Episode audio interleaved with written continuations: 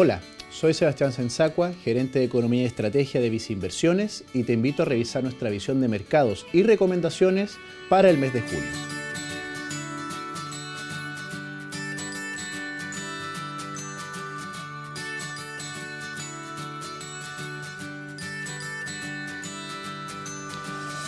Durante el transcurso del año, la principal preocupación de los inversionistas ha sido la alta inflación y la dificultad para poder diversificar este elemento en los portafolios, dado que tanto la renta fija como la renta variable internacional han anotado caídas desde comienzos de año.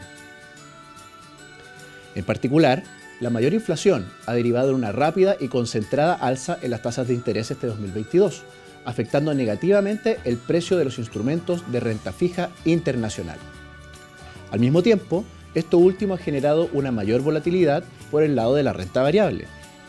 Sin embargo, en lo reciente se está observando cierta mejora en las inversiones de renta fija, debido a que la preocupación sobre el crecimiento económico ha comenzado a despertar mayor interés. En este sentido, las noticias ligadas a Europa y sus riesgos de desaceleración mayor si es que se gatilla una crisis energética por los conflictos entre Rusia y Ucrania, se le está sumando la revisión a la baja en las perspectivas de crecimiento del PIB de China por parte del consenso, debido a que las restricciones sanitarias producto de la pandemia se han extendido, afectando así un normal funcionamiento de la actividad. Al mismo tiempo, las recientes noticias vinculadas a empresas de consumo en Estados Unidos y su alta situación de inventarios ponen un riesgo sobre la inflación hacia el segundo semestre, en vista que cualquier eventual debilidad de la demanda puede gatillar liquidaciones. Así, hay que estar atentos a la evolución de estos relatos, ya que pueden tener impactos relevantes en la composición de los portafolios de inversión. De momento, mantenerse esta dinámica, creemos que la renta fija tendrá su oportunidad de mostrar mejores cifras de retornos hacia adelante. Solo hay que tener paciencia. En cuanto al Frente Nacional, los últimos registros de IPC sorprendieron al alza al consenso de analistas, mientras que para los próximos tres meses el mercado estima un alza promedio de un 1% en el IPC mensual.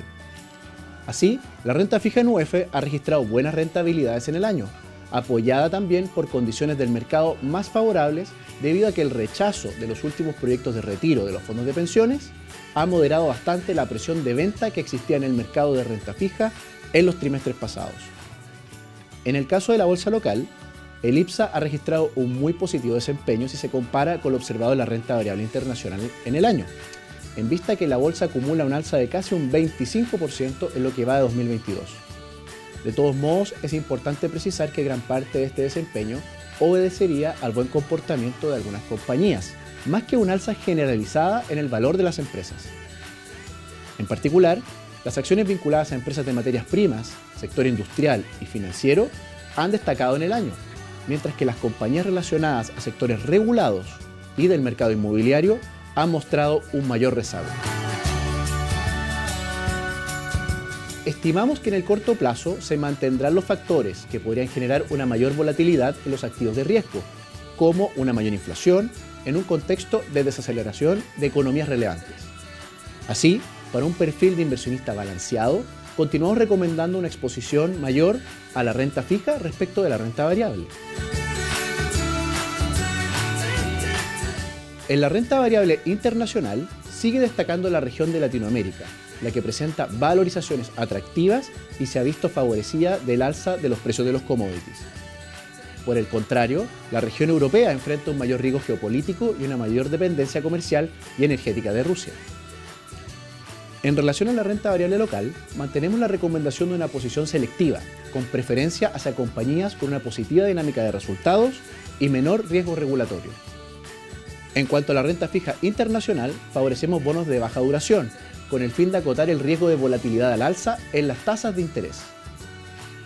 Con respecto a la renta fija nacional, continuamos con una mayor exposición en UF, en vista de un escenario de tasas que ofrece un atractivo nivel de devengo Además, mantenemos nuestro seco positivo por instrumentos corporativos, los que pueden entregar una mayor cobertura en este contexto de mayor inflación. Finalmente, si quieres saber más sobre nuestras recomendaciones, te invitamos a suscribirte a Invertir es Simple by Vice Inversiones en Spotify y YouTube. Prefiere nuestras plataformas digitales y canales remotos para invertir. Hazlo desde banco.vice.cl slash inversiones, desde la app Banco Vice o contacta directamente a tu ejecutivo de inversión.